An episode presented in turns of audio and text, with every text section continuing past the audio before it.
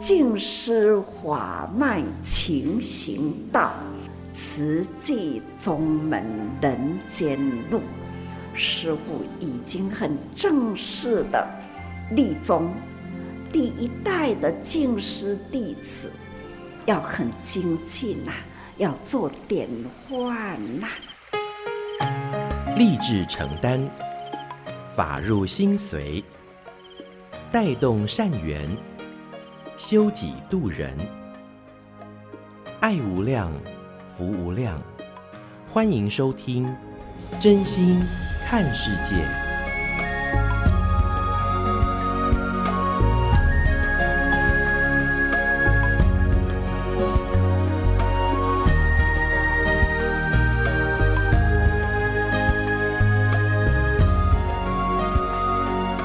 无量，福量，欢迎您收听《真心看世界》。大家好，我是美兰，法号慈明。在今天节目，首先邀请大家，我们天天例行三好，发好愿，说好话，也做好事，祝福自己，也祝福全世界了。那在今天，我们首先来跟您分享，上人说到，我们要警觉苦难，积极行动。那怎么说呢？其实，在这个世间呢，真的好多好多，不管是天灾人祸，那都持续不断的在发生。所以，看到这么多的这一些啊苦难呢，上人说，我们应该是要有警觉的。那有所警觉之后，该怎么办呢？当然就是要积极行动。那所谓的积极行动，我们可以是在饮食上可以推动八分饱，呃，八分饱。啊、呃，那剩两分呢？当然，慈济人我们都知道，两分就是来助人更好哈。那当然啦，除了是在饮食上，那我们在生活上呢，啊、像是水电交通，我们都要节约哦。那水，其实我们开水啊，大概可以一块省水哦，就是像那个呃一根竹筷子的这样的一个流水量。那这样子就是在水，不然的话，我也曾经听过上人说“追惨金拍白”了哈。所以呢，这个水的部分，我们是要来节约用水。那尤其呢，台湾也是这个全球排名第十八的啊，缺水的这种国度哦。因为我们就是山高水湍急，那其实我们的这个水。啊、雨降下来很快就流入大海，尤其呢，呃，这个全球今年可以说是有史以来地球这个最高温的一个夏天了了哈。所以呢，我们在这个水的部分，呃，还是要节约用水。那在电的部分呢，呃，其实也是一样哦，就是能够随手来关灯。那还有啊，就是呃，可以的话哈，就是我们在呃，就是。夏天嘛，那冷气的话啊、其实还是尽量少吹啦，不然的话，其实会觉得啊、舒服哦。那但是呢，其实吹太多冷气对身体并没有太多的这个益处。那另外呢，在交通的部分，可以的话，尽量是采取共乘哈。所以呢，水电交通，上人提醒我们，这个也都是要节约的。也就是说，在生活简约一点，那吃的简单一点。自然而然，我们的心灵也容易快乐一点。如何快乐一点呢？其实就是助人最乐哈。所以呢，这个是在我们的日常生活当中，那自然我们有这样的一个具体的行动，才不会啊，好像都没有办法知行合一的。所以呢，这是在今天节目首先跟大家一起来分享的。好的，那在今天节目，我们继续要跟听众朋友们一起来叮咛的哈，就还是呢，我们要呃发好愿嘛，哦，那也要说好话，做好事，所以天天在生活当中来做起。那在我们节目的现场呢，我们就是邀请大家可以啊、就是头铺满，祝福自己，也祝福全世界喽。好，这是在今天节目首先跟大家分享的。那接下来呃，跟大家一起来分享的，就是我们人人其实心中都是有这样的一份美跟爱的哈。那在今天我们跟大家分享的这一段啊、这个上人的开示内容呢，那就说到了，其实慈济的四大志业哦，就是慈善、医疗、教育与人文，其实呢都是朝着利益人间的方向而行的，所以上人也回忆起在二零零九年八月八号的这个莫拉克风灾之后，那么全球慈济人募心募爱，来为受灾户盖永久屋，给予安稳的家园。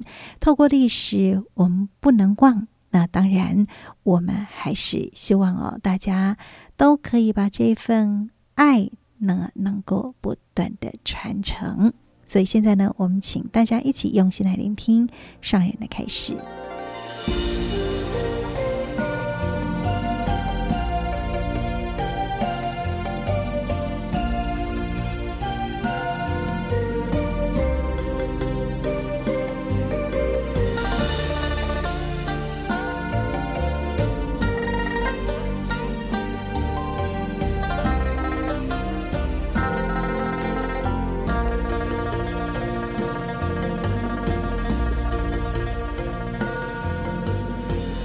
我们。四大事业，就是其实都有很多事要做。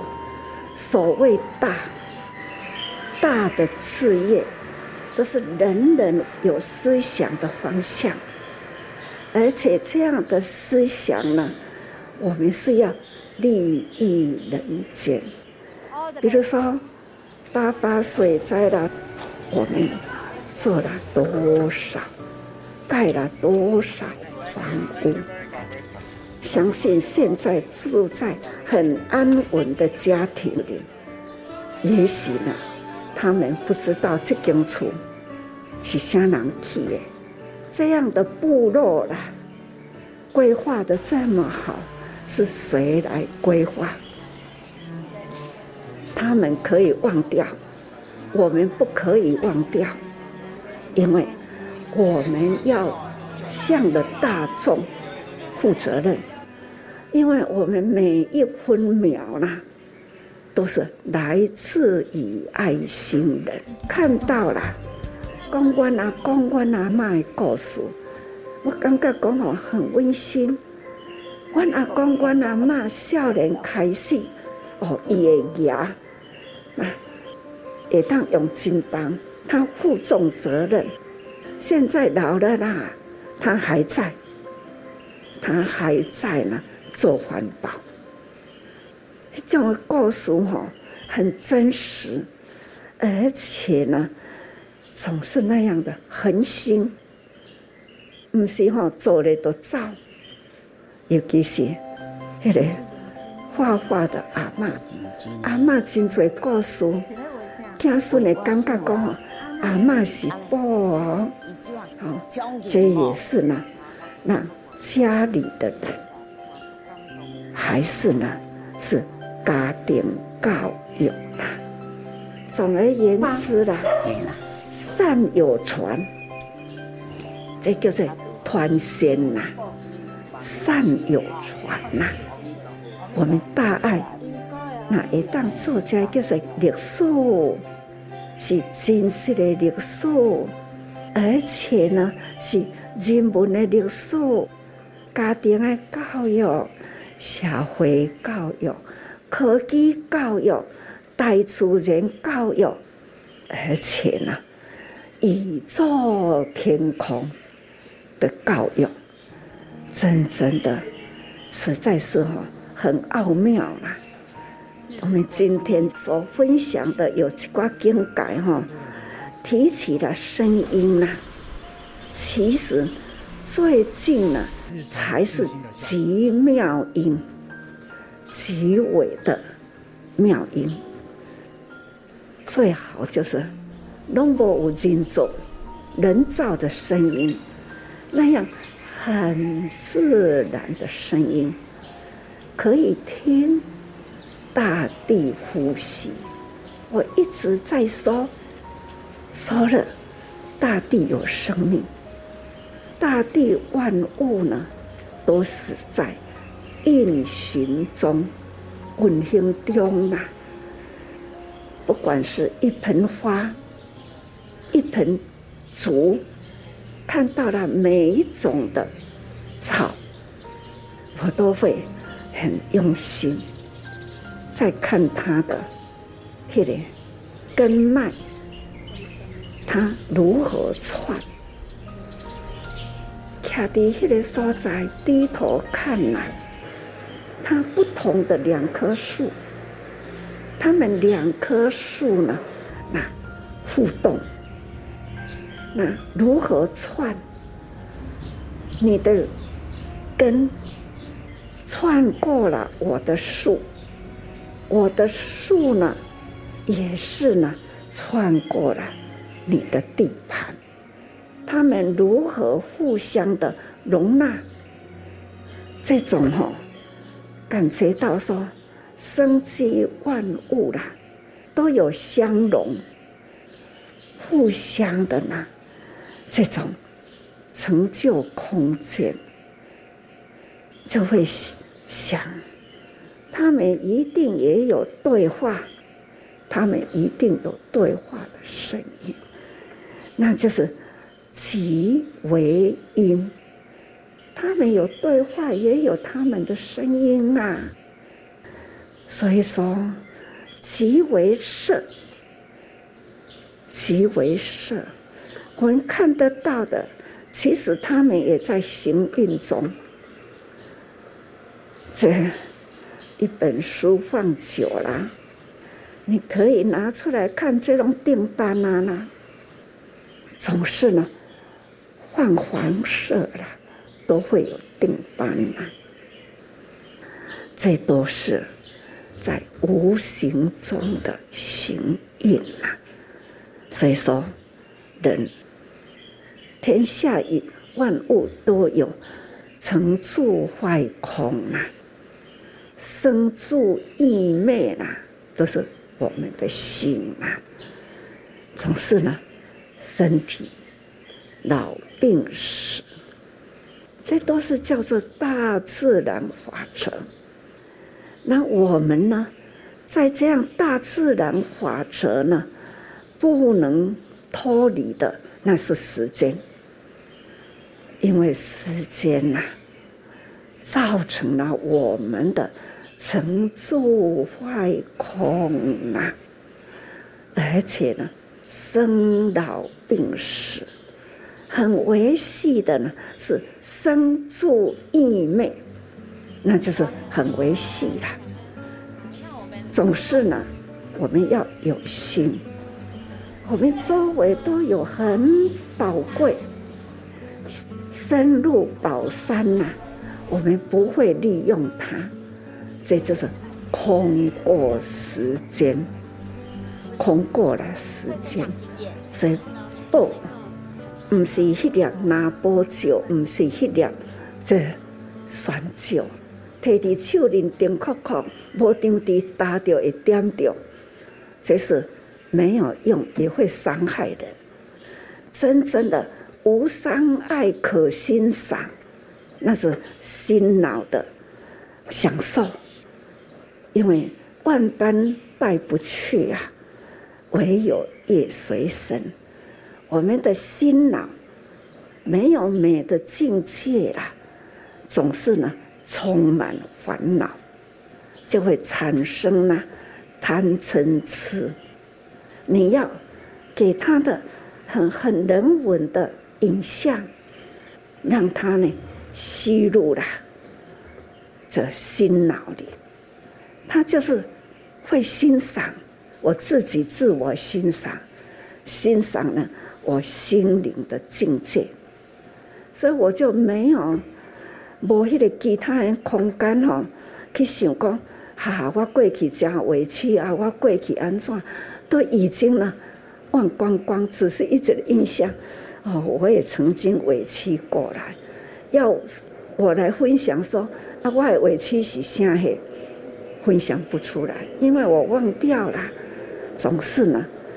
我觉得我的心没有烦恼，但是呢，分分秒秒都在那样美的境界，好人呐、好事啦、啊，所以我们大爱了，自己有媒体要顾好我们的故事，我们的历史，把它拉出来，好，这是最大的期待。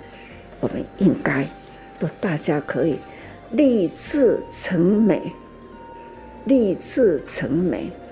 我们的人文叫做美，所以呢，立志了，做好人文。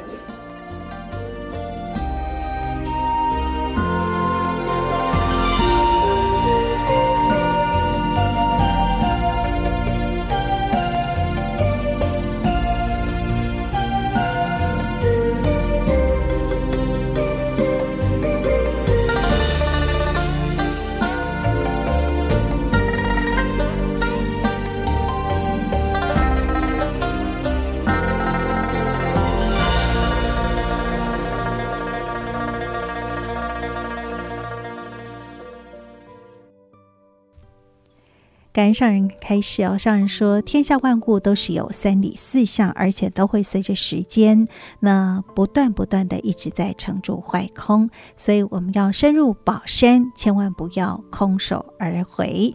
那万般带不去，唯有。业随身，所以呢，我们要如何在我们的心脑产生美好的境界呢？那当然就是在我们的日常生活当中哦，说好话，做好事，那么也能够时常发好愿。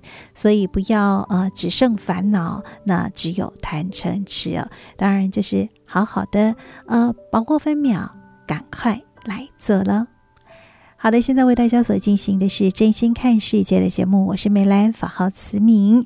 接下来跟您分享的这个是证言法师幸福心法。在今天跟您分享的，嗯，有人说有一种修养叫做懂得他人的苦，我们一起来分享喽。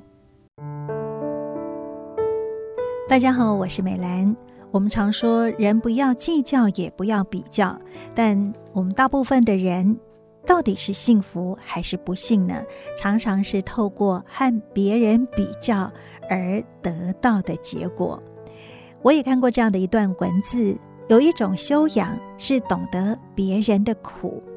今天证严法师的幸福心法就要跟您分享这位慈济志工林志平的人生故事。曾经，他觉得自己的人生就像名字一样，像浮萍，飘飘荡荡。没有方向，生命里有好多说不出的苦，而这些呢，要从他结婚之后进入一个四代同堂的大家庭来说起。我是林志平，那我在还未进慈济以前呢，我就像一片那个漂浮的浮萍一样，心性不定。人生的方向不知道何去何从，那我从小呢就是生长在小家庭，嗯，很少做家事家务的。结婚以后呢，我就是进入一个那个世代同堂的大家庭，跟着那个阿嬷、公公婆婆，还有小叔小婶，还有我们一家人，一共十一口人，住在六十平大的那个空间。这种生活跟我原生的家庭是不太一样的，所以有一点适应不良。我们一个厨房啊，妯娌就是从手忙脚乱的到大家用轮流的，然后一台洗衣机分上午或晚上这样子轮流洗。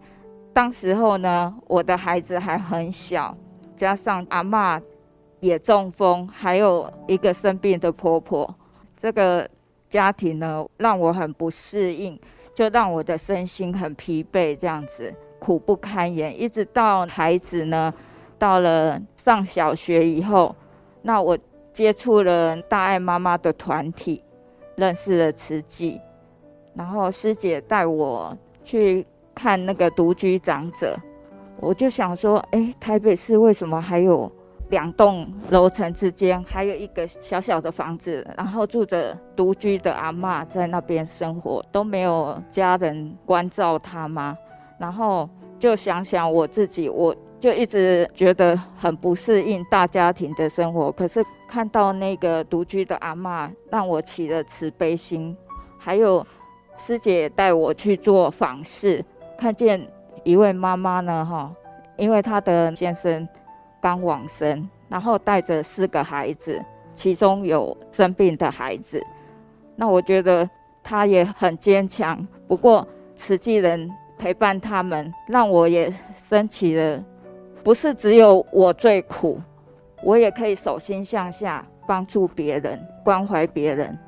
那有一次师姐带我去做环保，就是觉得很法喜。那时候也不知道什么叫法喜，就很开心。那就回家的时候就起了一个念头，就是说，诶，如果慈济的道场在我家的附近，那该有多好。然后，呃，很奇妙的就是。其实我家旁边呐，哈，一块空地，已经很久都空在那边。那时候我们也不知道它是做什么用的，就长满杂草。然后后来没多久呢，我就看见了蓝天白云的身影，菩萨身影。真的，后来那个大同环保站就在那边成立了。那我也很开心。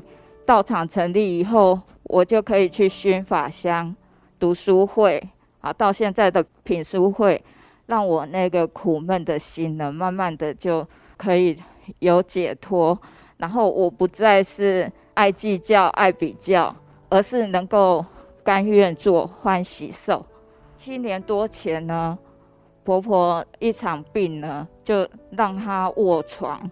那我们家就是对长媳比较严谨，阿公公也坚持说要。自己家人照顾，完全不让别人那个。那刚好我小婶是有工作，所以主要照顾的责任就落在我肩上。那我我也是从不会手忙脚乱，从喂食、呃灌食、擦澡等等，到后来呢，婆婆一直进出病房呢，我都一直陪着她，就是独立完成这样子。那今年。四月间呢，婆婆因为肺部感染，那因为疫情期间呢，只能一位家属陪伴，那所以我就 理所当然的也陪婆婆在医院里面。当然说完全都一个人，说不累那是骗人的，但是我就是转心境，就是想说当做闭关修行好了。但是我们还是有线上闻法，让我的心不再苦，就陪伴婆婆十八天这样子，都在医院里面。这期间呢，品书会的师兄姐呢，知道我在医院里面，然后他们很不舍我在医院里面，可能那个素食的餐点比较不容易取得，然后他们就真的就轮流送餐点来，真的让我非常感动，这样子。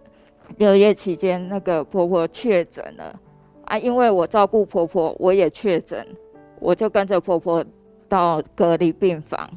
当婆婆弥留的时候啊，因为什么也没带，都是很匆忙的，只有带一只手机。那我想说，就是手机点那个大爱无边，然后一边帮婆婆念佛号，然后也跟家人一起用线上的。念佛号，然后因为在慈济呢学到了临终道爱，我请家人就是用电话线上，让他们也不遗憾说在婆婆最后一刻的时候没有陪伴在身旁。那每一位家人都有跟婆婆祝福，这样子非常感恩上人啊，创立慈济世界，让我的家庭啊很和睦，让我的人生呢也能够创造。不同的人生价值，我现在是呃可以确定方向了，感恩上人。其实友好。结婚之后，种种的不适应，曾经让林志平觉得自己的人生好苦啊！一直到他走出家门，学会去关怀他人，见苦知福之后，让他的心不再苦了。并且呢，将这份知福惜福的心转化为实际的行动，照顾婆婆到生命的最后一刻，也道爱道别，让家人不留遗憾，让生死两相安。那么，到底人生是苦还是乐呢？我们来听听证严法师是怎么说的。我常常都这样想，在在这一生中，什么事情让我苦？何事让我快乐？我们也应该呢，多去问一问呐。是有几种的人生啊？是要按怎来做人？啊，做人是要做什么代志？每一个人都不知道自己呢，生命有多长。不过呢，生命啊，总是呢，有好有坏。那好坏的，好命歹命啦，是这在哪里？是会是苦，但是呢，咱得的爱感恩，会当得一天过一天。平安过呢，咱都爱时时讲感恩。到底人生是苦还是乐呢？今天证严法师的幸福心法，我们听到了法师提出了好几项值得我们去深思的问题：生命的好坏、好命跟歹命，这个界限到底是在哪里呢？我想，都是在自己的一念之转当中，而转动与改变的力量呢，就是从有感恩心开始。证严法师的幸福心法，希望我们每个人都能够从心不断地去省思我们的生命，让我们都找到幸福的方法。我是美兰，我们下次再会，拜拜。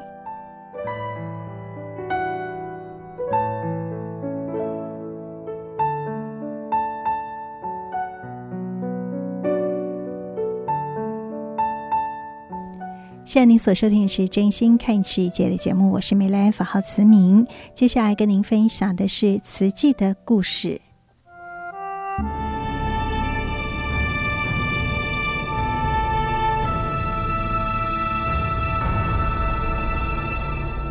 慈济的故事，信愿行的实践系列二：善护。善护一部曲，克难慈善。一九六六年，甘愿穿鼻的牛。法师心想，面授需要四个月到半年时间，之后还要完成论文，可能得花上一两年时间才能取得学位。我真的要去吗？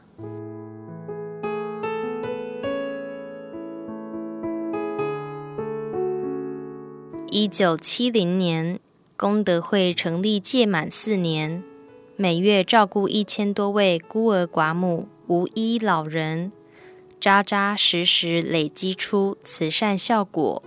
此时，法师接获日本佛教大学通知，已通过第一阶段函授，要求赴日面授，学业即将更上一层楼，本是令人高兴之事。但法师却陷入长久的思考。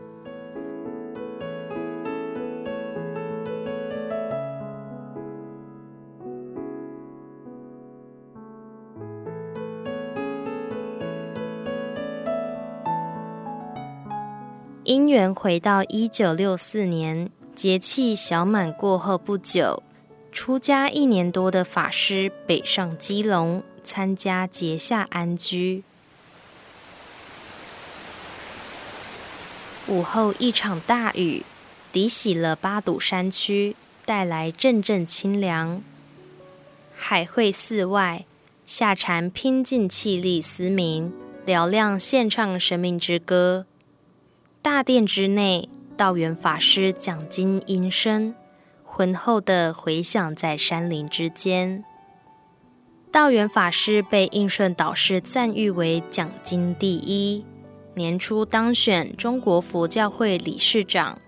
此次办理结夏安居，吸引不少年轻修道者来共修。证严法师在此结识了两位志同道合的同参道友，一位是维利法师，另一位是明成法师。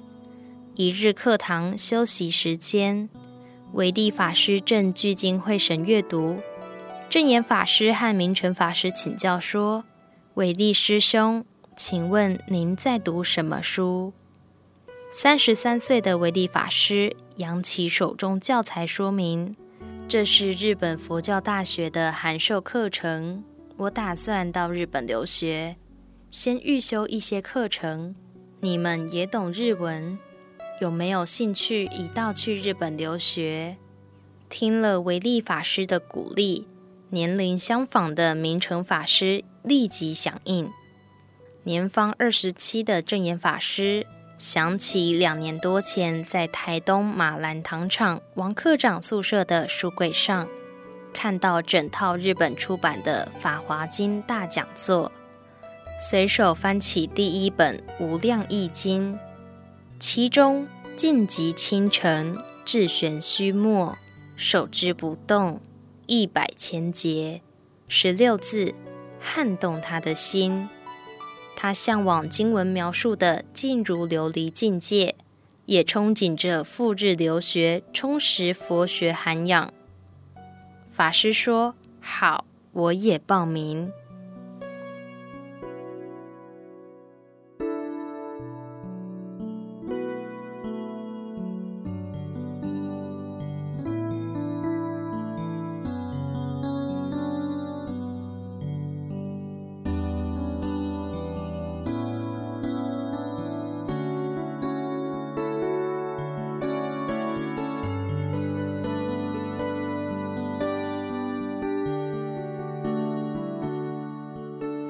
日本佛教大学前身是净土宗在京都知恩院创立的佛教讲习机构，后改制为净土宗学院。一九四九年改称佛教大学。一九五三年开设函授课程，寄送教材让海内外学生自行研读，有疑问可书面请教，作业也以邮寄方式缴交。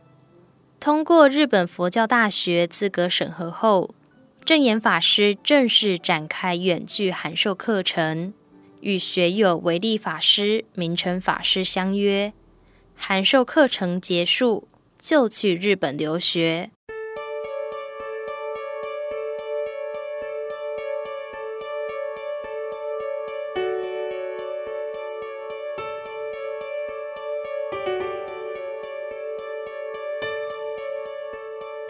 日本面授去不去？转眼六年过去，维利法师从学士、硕士一路精进佛学研修，向博士学位迈进。证严法师却走上一条不在规划中的路，也就是在花莲成立佛教克难慈济功德会。功德会慈善规模不断扩展，受济助的贫户越来越多。法师的责任也随之加重。倘若要赴日本拿学位，势必得暂时放下此计。某天，法师询问一位热心委员说：“如果师父不在，你们是不是会继续功德会的工作？”委员回答：“师父想做什么，我们都会全力以赴。但如果您不在，”慈善工作遇到瓶颈，谁能带领我们呢？恐怕就做不下去了。这回应彻底打消法师的出国求学计划。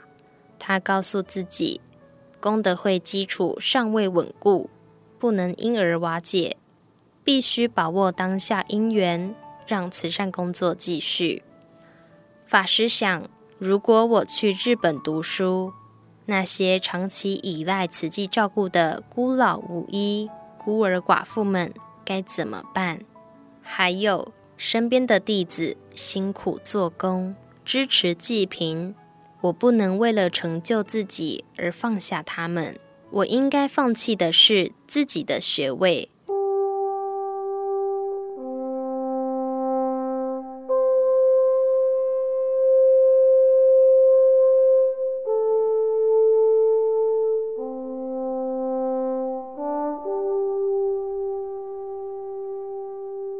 做出决定后，法师和四位出家弟子谈话时，自比为一头被穿鼻的牛。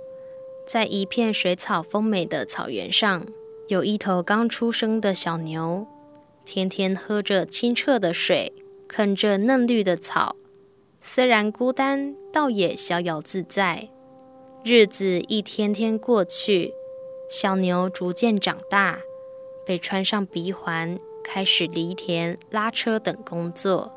收成季节到来，牛车上满载作物，越来越沉重，路越来越陡峭，沿途不再有丰美的水草。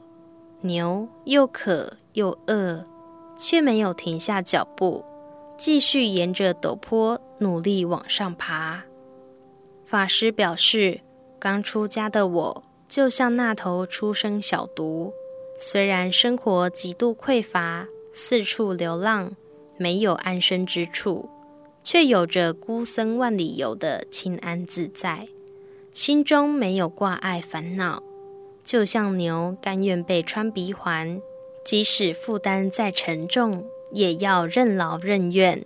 眼前这条路是法师与弟子们同心协力踩踏出来的轨迹。是一条行善无悔的道路。法师说：“不是我不能去，是我放不下。”法师表明将办理休学，专心做慈济。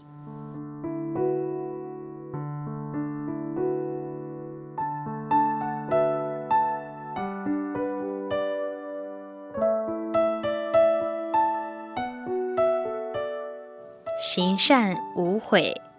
担任屏东东山佛学院教务主任的维利法师说：“修完函授却放弃拿学位，太可惜了。”维利法师即将去日本佛教大学修博士学位，六月来到静思精舍，听闻证严法师不去日本，深感惋惜。法师当天要去凤林访视黄阿二祖孙。便邀维利法师同行，历经数小时徒步涉溪，迢迢来到六街鼻，见到贫病交迫的祖孙，维利法师深切感受到正言法师做了慈济放不下苦难众生的大悲心。维利法师赞叹说：“你走的是一条难行的菩萨道啊！”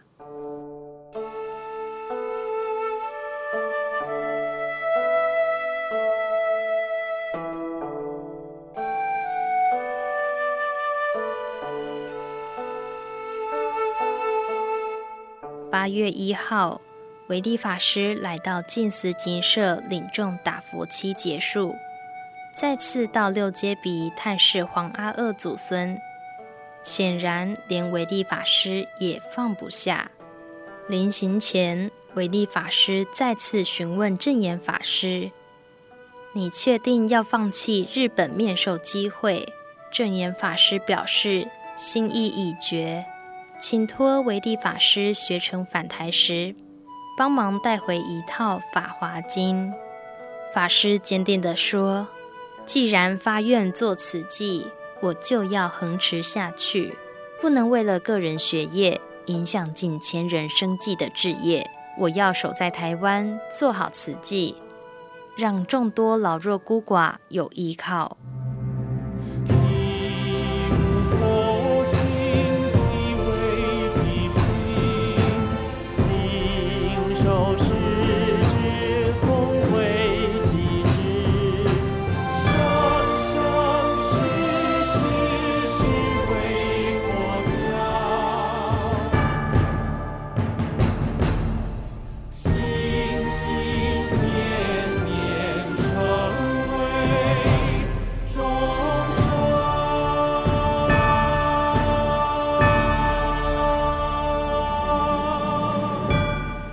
了慈济的故事，接下来跟您分享的是《纳履足迹》有声书。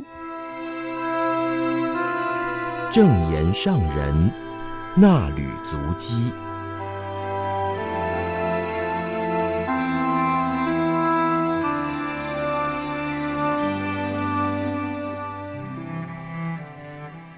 欢迎收听正言上人纳履足迹单元，我是荣轩，请翻开《慈济月刊》第六百七十五期一百二十九页，时间来到十二月十四到十五号。主题最美的历史。静思小语，一生所做的事让自己心安，没有得失挂碍，就是最美的历史。天地市井，非说不可。十二月十四号，明光法师、后贤法师等五十一位各地道场的法师前来与上人共聚谈话。上人述说十二月十号特地南下。到高雄巨蛋观看净思法髓妙莲华金藏演绎，因为此事意义重大，这次金藏演绎呈现无量义经的道理。自己在大约六十年前看到这部经，觉得特别有缘，就一字一句抄录出来。五十多年来的慈济路都是照着这部经来走。也一直鼓励着慈济人好好的读《无量义经》，社会上的各行各业都可以运用这部经的道理，在人间行菩萨道。上人从日文版《法华经》大讲座发现《无量义经》，即心生欢喜，在小木屋独自修行时，精进礼拜《法华经》。深感修行不能独善其身，且有许多人需要了解正信佛法。加上诸多因缘会合，开始到花莲慈善寺讲地藏经，与一群前来听经的妇女结缘。上人说，那个时代，当地一群妇女对地藏经有很坚定的信仰，听经之后。又受启发，从迷茫中翻转为正向的佛法信仰，因此让我感觉到佛法应该要如此。一路走来有种种因缘，不过我最感恩在小木屋自修的那段时间，对《法华经》起了很大的兴趣，更发现《法华经》的精髓在《无量易经》。修学佛法就要入世。入世自然会看见人间疾苦，这五六十年走来，对《无量易经》体会更深。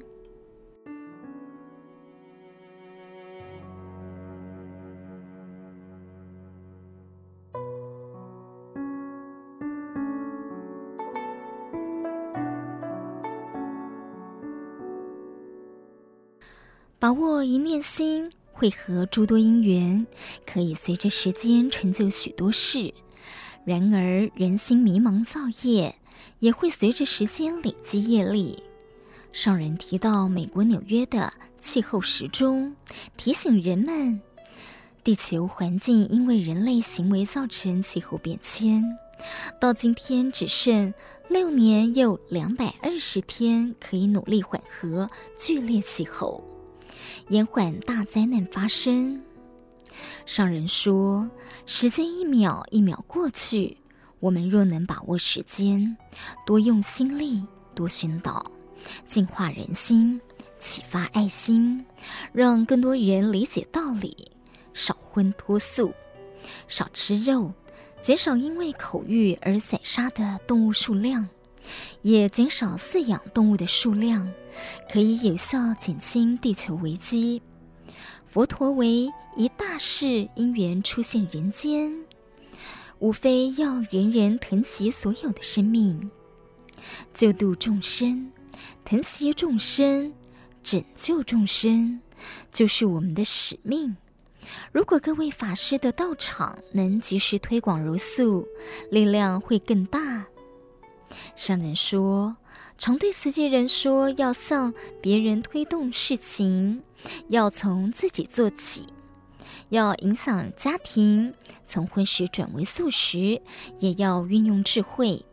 不过，法师要劝信徒素食并不困难，因为这是我们的本分事，让他们知道多吃素可以少杀生。否则，每天的杀业很沉重。而且现在全球人口超过八十亿，其中也有许多贫穷苦难人，连米粮主食都没得吃。让信徒听了我们的劝导而愿意改变。对天地人间都有很大的帮助。上人表示，许久之前就知道素食推动不易，但是现在天地市井，实在非说不可，总是要尽这份责任，而且大家合力推动，也会有大的影响力。上人说，我时常对慈济人说，我们在台湾生活无虞，而且很便利，很享受。应该要放宽眼界，多看看世间的苦难人，见苦要知福，要知足，并且要造福人间。很感恩法师们也在这场推动竹筒岁月，一个个铜板累积一段时间，也有一股不小的力量。慈济就是从每人每天存五毛钱开始做起来。全球有两百三十多个国家地区，慈济人的人道关怀或援助已经累及一百二十八个国家地区，六十七个国家地区有慈济人。我哪里都没有去，只在台湾。慈济都是靠着这群在家居士，在世界各地救助苦难。期待法师们，我们共同一念心，共同一个愿力，要力行四弘誓愿：众生无边誓愿度，烦恼无尽誓愿断，法门无量誓愿学，佛道无上誓愿成。要成佛道，一定要走过菩萨道，否则佛道难成。佛陀是为一大事因缘来人间。人间苦难需要我们入人群，净化众生心，请各位法师共同努力，感恩。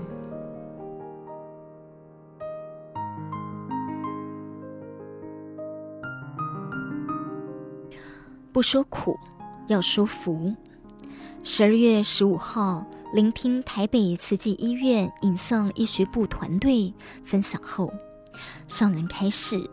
人生无常，不知道下一秒会发生什么事。一是抢救生命要聚精会神，一点都不能疏忽，真的很辛苦。不过自己总是用另一种说法鼓励大家：救命、治病，都在造福。所以不说苦，要说福，大家确实都很幸福。看到尖端仪器显示的人体构造，觉得人的身体结构既精细又复杂，很不可思议。都说人有无限的潜能，或许就是因为有这么细腻的组织构造、神经系统，也因为构造复杂而环环相扣，所以某一个部位患病就会影响到全身，或是有痛苦的感受。却难以找出病因，而需要医师细心诊断，辅以先进的仪器仔细查找。上人说，病痛之苦难以言喻，只有病人自己知道是什么感受。不过，也需要有很用心的医师、护理师，用同理心抚慰病人的身心之苦，用温柔的态度耐心倾听病人诉说症状与痛苦。设法找出病因，对症下药，减轻排除他们的疼痛不适，舒缓他们的心理压力。上人说，人与人之间要用绝有情，真诚对待，尤其是医师、护理师，要有很充分的爱心，守志奉道，达成自己从医的志愿，发挥所学去救人。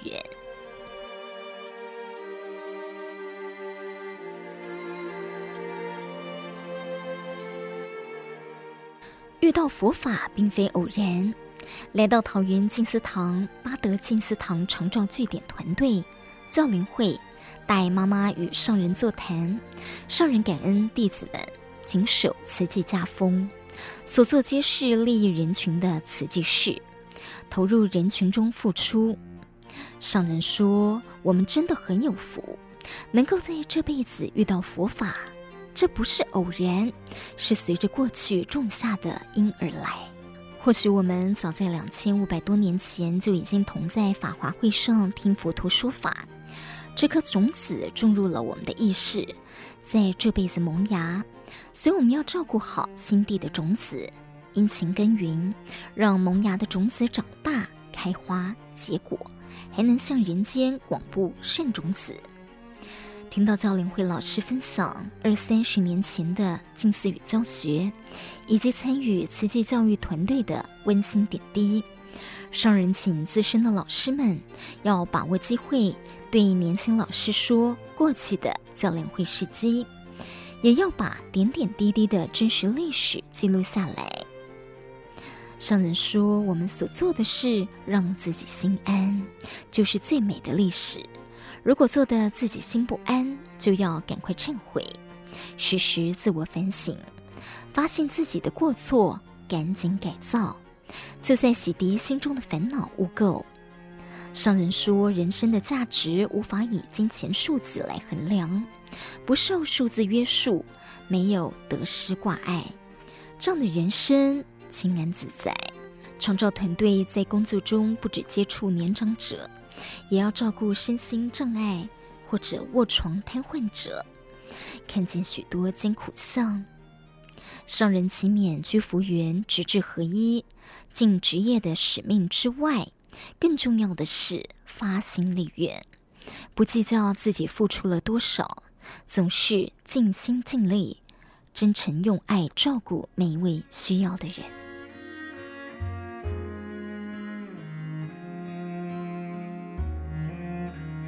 以上是《瓷器月刊》这年上人纳履足迹单元，我是荣轩，祝福您平安顺心。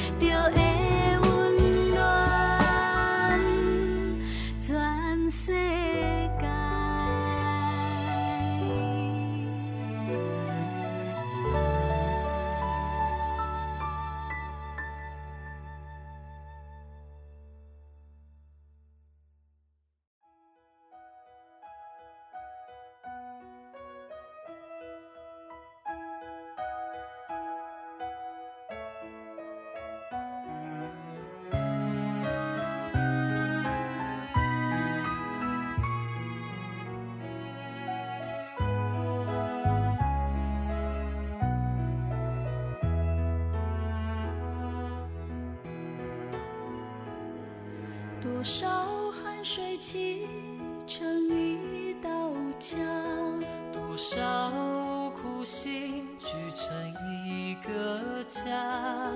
这里是